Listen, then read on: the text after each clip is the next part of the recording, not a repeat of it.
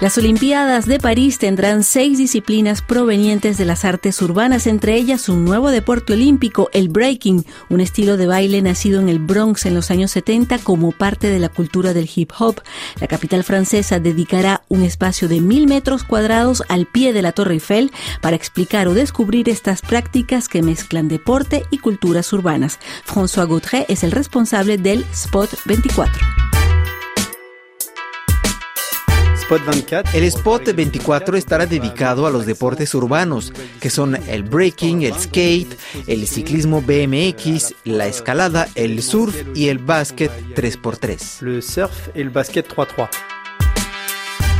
Le hip hop fête ses 50 ans. París estrenará el breaking como disciplina olímpica cuando se cumplen 50 años de la aparición del hip hop en las calles. Para muchos era un sueño de larga data. Ya en los Juegos de Los Ángeles del 84, los bailarines de break querían entrar en los Juegos Olímpicos. Tomó 40 años, pero al fin se logró este reconocimiento. Yo mismo fui bailarín de break, así que es muy satisfactorio. Danseur hip hop y breaker, ça fait du bien.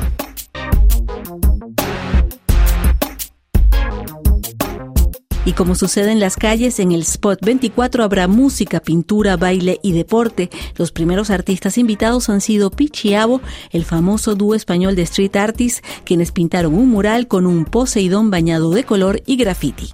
Nuestro referente es clásico y moderno y los Juegos Olímpicos también nacen de Grecia y justamente nosotros uno de nuestros procesos es pintar esculturas grecorromanas con mezcla con el estilo urbano. Es una reinterpretación de esos dioses como si fuese la diosa Sena alegando al, al río y muchas de nuestras fuentes de inspiración vienen del Louvre y bueno, de todas las esculturas que están en toda la ciudad de París. Sí, de hecho hemos estado dos días en el museo haciendo fotos, aprovechando y hacer pues, nuestra investigación y ahí es donde hace años descubrimos esa escultura.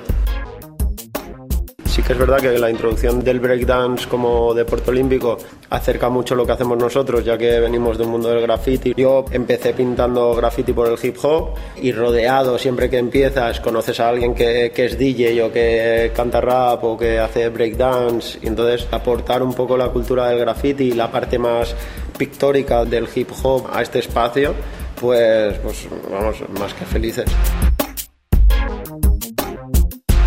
El Spot 24 abrirá en octubre y durante los Juegos Olímpicos de París.